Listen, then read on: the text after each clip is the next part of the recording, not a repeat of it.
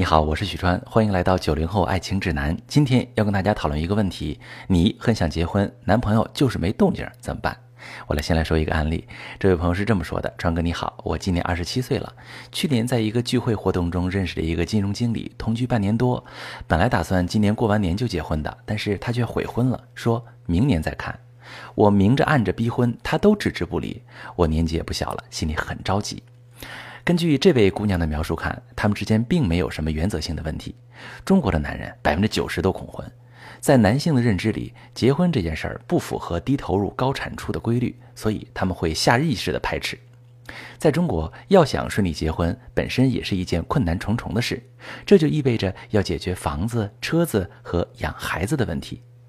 在我这些年的咨询案例中，很多男性都表示不着急结婚，结了婚就没有了撩妹的机会，个人空间几乎被压缩没了。对于他们来讲，怎么看都是一件不划算的事情。原本谈恋爱就可以解决的情感和生理需求，为什么要进入高成本、没有自由的婚姻呢？现在你们明白了吧？让男人心甘情愿地开口求婚没那么容易，你必须得使杀手锏，明里暗里逼婚是吗？错。恨嫁只会吓跑男人，正确的做法是提高自己在婚前的高价值，让他知道恋爱期间你从我这儿得到的只是冰山一角，婚后才能得到更多的价值。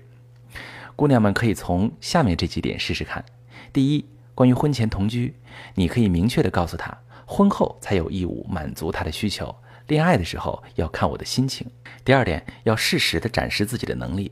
偶尔给些甜头，比如说你很会理财，那么你可以让他知道你能把五千块的日子过出一万块的品质。比如你很会收纳，家里收拾的干净有条理，谁都不会拒绝一个温馨的家。如果他要你提出帮忙收拾房间，你可以撒个娇反驳他：“我们现在是什么关系呢？我又不是你老婆，我才不要呢。”比如你会做几个拿手的小菜，也可以偶尔做给他吃。但如果他提出经常想吃你做的菜，你可以深情地看着他，暗示说：“我呀，只想做给未来的老公吃，你是吗？”姑娘们明白了吗？就是不断地给点小甜头，做诱饵，引鱼上钩。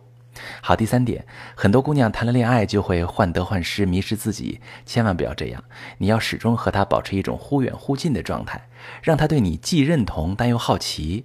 看似趋于平淡的时候，也要展示一下自己的朋友、自己的圈子，暗示对方我也是有人缘的，也有其他人喜欢我的。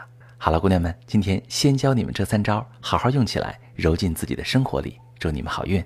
各位亲爱的妹妹们，我是你们的川哥。每周三和周五的晚上，我会召开公开课。周三是教大家怎么去追男生，周五是教大家怎么维系自己的感情。